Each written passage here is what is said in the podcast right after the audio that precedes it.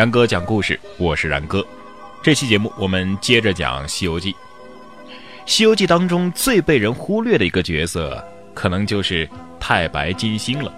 因为太白金星在《西游记》当中的出场次数啊并不多，大闹天宫的时候两次，招安孙悟空，还有一次呢是在无底洞，唐僧被李天王的干女儿抓走了吗？太白金星出来说和。当然了，肯定还会有一些其他的出场，在这儿呢就不一一列举了。但是我们要注意的是啊，这出场次数少可不代表不重要啊，恰恰相反，太白金星在《西游记》当中可是发挥了。举足轻重的作用。今天的节目，我们就来说一说这太白金星在大闹天宫这出戏当中到底扮演了怎么样的角色。首先，咱们要了解的就是太白金星它到底是一个什么样的神。首先，咱们听这个太白金星这个名字啊，那肯定是跟金星有关的，是道教当中掌管金星的一个星君，又称太白星君。阴阳家认为他是战神啊，掌管战争之事。只要金星在特殊的时间和区域出现，那就是变天的象征，是爆发革命或者是政府变异的前兆，代表着要出大事了啊！当然，这只是宗教当中的太白金星，在中国的神话传说当中啊，这个太白金星可以说是中国民间信仰和道教神仙当中知名度最高的神之一了，在普通的老百姓当中啊，影响是很大的。现今人们对他的认识呢，呃，就是一位白发苍苍、表情慈祥的老人。他忠厚善良，主要职务呢是玉皇大帝的特使，负责传达各种命令，因而呢受到了人们的喜爱。这一点在这个八六版的《西游记》电视剧当中啊，这个太白金星的形象就非常符合民间对于太白金星的这种认识。你看，白发苍苍，表情慈祥，和蔼可亲啊，让人一看就觉得很亲切。但是呢。在招安孙悟空这件事情上，太白金星做的可以说好，但是也不好。为什么说好呢？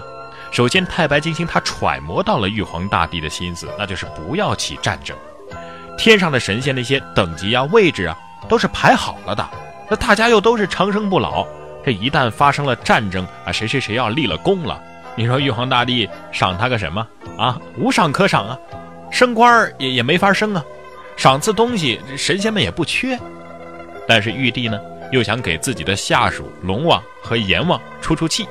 正在这个时候呢，太白金星刚好给了玉皇大帝一个台阶下，既解决了玉帝想和不想战的思想，又让龙王和阎王可以理解。那这不挺好的吗？为什么又说太白金星做的不好呢？这在原著当中啊，有这么一段描述：大天尊宣众文武先亲，问曰。这妖猴是几年产育，何代出身，却就这般有道啊？这一言未已啊，班中闪出千里眼，顺风耳道：“这猴乃三百年前天产石猴，当时不以为然，不知这几年在何方修炼成仙，降龙伏虎，强销四极也。”玉帝道：“哪路神仙下界收服啊？”言未已，班中闪出太白长庚星，伏伏启奏道：“呃，上圣三界中，凡有九窍者，皆可修仙。乃此猴乃天地欲成之体，日月运就之身，也能顶天履地，福禄参霞。今既修道成仙，有降龙伏虎之能，与人何异哉？呃。”臣启陛下，可念生化之慈恩，降一道招安圣旨，呃，把他宣上界，授他一个大小官职，与他吉名在禄，居庶此间。若受天命，后再升赏；若违天命，就此擒拿。呃，一则不动众劳师，二则收仙有道也。玉帝闻言甚喜，道。依卿所奏，即着文曲星官修诏，着太白金星招安。从这一段啊，我们就可以得到这么几个信息：第一个，就是孙悟空啊，已经有三百岁了，这对人类来讲已经是很大的了；但是对于神仙来讲，这个年龄简直就是个婴儿嘛。第二个呢，就是太白金星是主和的，他劝说玉帝招安孙悟空，授他一个官职，拘束他。这就很明显了，把孙悟空招安以后啊，为的就是能够限制他。这前面说了啊，他这个招安的任务做得挺好的，但是既然要限制孙悟空，那么就应该跟这个孙悟空讲一下这个天条啊、天规呀，啊，跟他详细说说。但是孙悟空明显没有获得这方面的教学啊。后面孙悟空见玉帝的时候，不就发生了这么一幕吗？玉帝垂帘问曰：“哪个是妖仙？”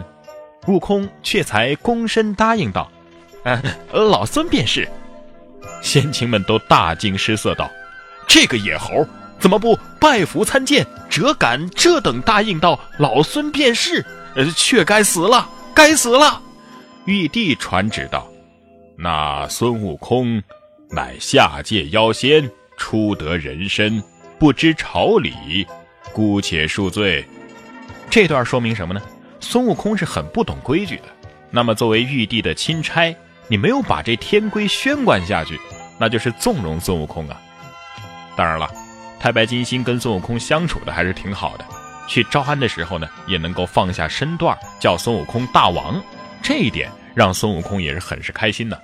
所以到了第二次招安的时候，孙悟空对太白金星是非常客气的：“呃，老星请进，恕我失迎之罪。”你看。可见这孙悟空啊，对太白金星是有很大的好感的。这次招安呢，同样是通过太白金星的嘴皮子功夫博得了孙悟空的欢心。但是这回太白金星依旧没有跟孙悟空讲讲天条啊、天规呀，这就导致孙悟空闯下了更大的祸，那就是毁坏了蟠桃宴，偷吃了太上老君的仙丹。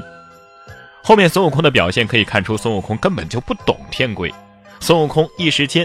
丹满酒醒，又自己揣度道：“呃，不好不好，这场祸比天还大，若惊动玉帝，性命难存。呃，走走走，不如下界为王去也。”这就可见啊，孙悟空只觉得这是一个大祸，但是并没有意识到问题的严重性，所以呢，又下界为王去了。倘若孙悟空知道天规啊，那肯定会在平时的行动当中略有收敛，就是因为他不懂天规，才导致了大闹天宫。而作为招安的太白金星，可以说两次都把这个重要的事情给遗忘了，哎，这才间接导致了孙悟空大闹天宫啊。当然了，太白金星呢还是很成功的，他至少赢得了孙悟空的尊敬。我们在《西游记》当中可以看到，这孙悟空。真正尊敬的只有两个人，啊，不是唐僧，也不是如来佛啊，一个是观音菩萨，一个就是太白金星。这孙悟空见到玉帝说什么？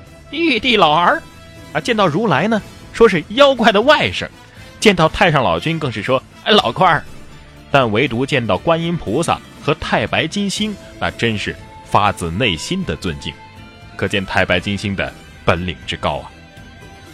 当然了。这孙悟空大闹天宫不可能是太白金星一个人的原因，更多复杂的因素，咱们下期节目接着说。